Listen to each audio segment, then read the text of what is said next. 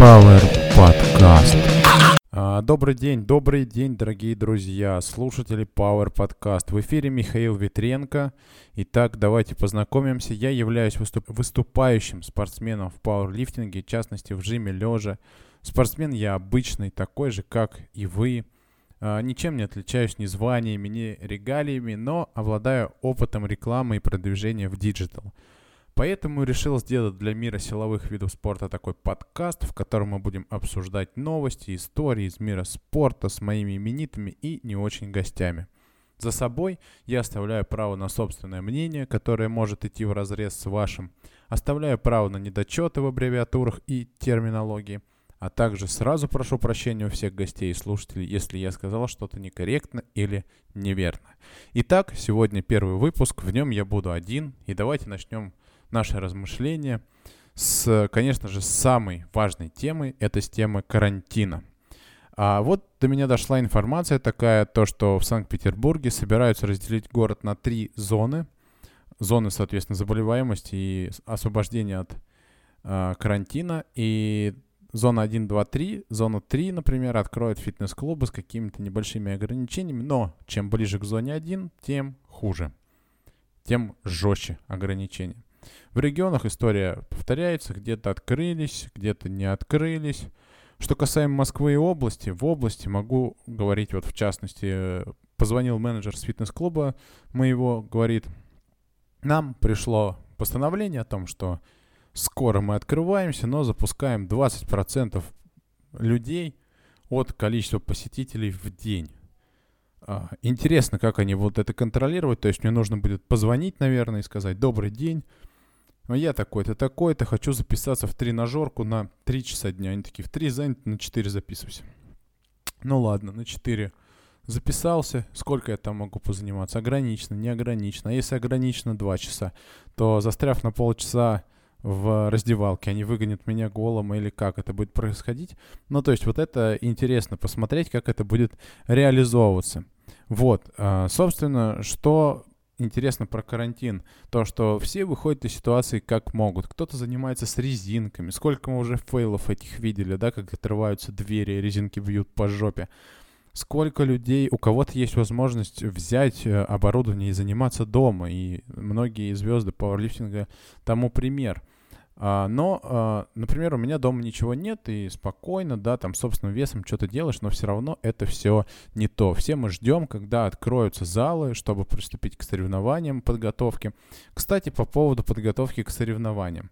Я тут узнал, что на днях наши э, общие, так сказать, друзья э, федерации НАП, ВП, ВПР, СПР, ВРП, ФЖД объединились и написали общее коллективное письмо э, с просьбой быстрее открыть тренажерный зал и фитнес-центры. Ну вот можем же, когда хотим объединиться и начать двигать общую мысль, да. Конечно, комментарии пошли, кому-то это не нравится, кому-то нравится, но дело не в этом. Дело в том, что объединились. Обидно только то, что нет тут федерации, не все федерации, не все, да. Ну, например, там ВПЦ, ну, например, там ВПФ. Не знаю, почему они договорились, но факт есть фактом, федерации не все. Дальше. Немножко рекламы. Мой друг и блогер дядя Вова One Power Lift устраивает соревнования вместе со своим товарищем Сербином Анатолием на многоповторный жим. Будет несколько этапов, будет несколько категорий. Кто хочет участвовать, в Instagram One Power Lift. Я знаю точно, что будут два этапа. Первый присылаете онлайн-видео, вас смотрят, оценивают, красавчик. Второе уже офлайн под эгидой какой-то из федераций. Вот. Следующую тему, которую я хотел обсудить, это онлайн-рекорды. Правда ли, что за ними будущее? Почему эта тема такая тревожная? Потому что сейчас про нее говорят все. Собственно, 2 мая автор потянул 501, сделал это онлайн. Также информацию взялся, я люблю пауэрлифтинг. 16 а, мая подъем бревна, 23 самый тяжелый камень Атлас, 6 а, самый большой камень атлас среди женщин. 13 Американский рекорд в подъеме бревна. И т.д. и т.п. 27-го нас, наш Джулиус жмет 361 а, килограмм. Ну, то есть вот рекорд за рекордом. Понятное дело, что спортсмены не хотят терять форму. Но вопрос-то в чем? А не обесценивается ли тем самым вот эта вот сама атмосфера вот эта рекорда, да? То есть человек у себя в зале, при хорошем климате, с водичкой, с врачами, пришел, сделал движение, стал рекордсменом. Окей. Насколько это официально, насколько это правильно. Тут э, наши братья пауэрлифтинга опять разделились на две категории. Кто-то говорит за, кто-то против, кто-то говорит, что в зале тяжелее, чем на соревнованиях, кто-то наоборот. В любом случае, если это зарегистрировано официально, то, ну, с, под, под эгидой какой-то федерации, то, наверное, это считать стоит. Если это в рамках шоу, ну, какие речи могут быть об этом, да? В связи с, кстати, о том, что сказал про Хафтера, вспомнил. У них же бой намечается с Эдди Холлом. Вот что интересно, да, через год примерно они его планируют. А, интересно то, что как бы минимум каждый из них похудеет, да? А, много спортсменов уже высказалось на эту тему тоже. Тут важно понимать, что, что относиться к этому по-разному можно. Кто-то говорит, что это хайп, кто-то говорит, что чуваки э, делают свое дело. Важно понимать, что каждый думает о своем будущем. И логичнее, когда ты гарантируешь себе хорошую жизнь из собственных ресурсов, которые вот, ну, взял, заработал, да. Э, хорошо это или плохо, опять же, решать каждому. Э, медиа обеспечит, я думаю, им хорошую поддержку, и заработают они на этом неплохо. Что касаемо меня, я лично м, даю предпочтение Хафтеру, он такой типа исландец, викинг, Вальхала, все дела. Вот. Собственно, это был у нас второй вопрос. И последний вопрос, который я хотел сегодня обсудить, это из вопрос об онлайн-рекордах. Это пауэрлифтинг в наше время, 2020 и 2000-е года, да? Собственно, вопрос какой? А, значит, экипа. Я очень хочу пообщаться с людьми, которые соревнуются в экипировке. Э, я надеюсь, что этот вопрос мы будем затрагивать очень много. И я как дилетант буду задавать им тупые вопросы от безэкипировочников. Да, вечная вот эта борьба экипы и без экипировки. А, я тут единственное, на чем всегда буду настаивать, на том, что а, экипа — это спорт, причем очень тяжелый. И вы бы видели этих ребят, кто на соревнованиях ни разу не был, как им тяжело, блин, э, надевать, по крайней мере, майки, да? Вот. Я к чему? Э, пропаганда спорта должна быть. Неважно, экипа это или, или не экипа. Главное, чтобы человек занимался телом. Вот это моя позиция.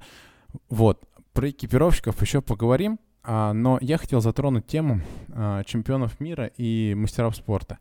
А, вы, наверное, догадались, о чем я, о том, что очень много сейчас этот вопрос все знают, навладилось э, чемпионов мира, мастеров спорта и много медалей, а в итоге чувака ничего не стоит. Да даже вот взять меня в пример, да, то есть я начал выступать на соревнованиях с 18 или с 17 лет. Первые мои соревнования, я приехал, пожал, потянул, взял первое место, красавчик да.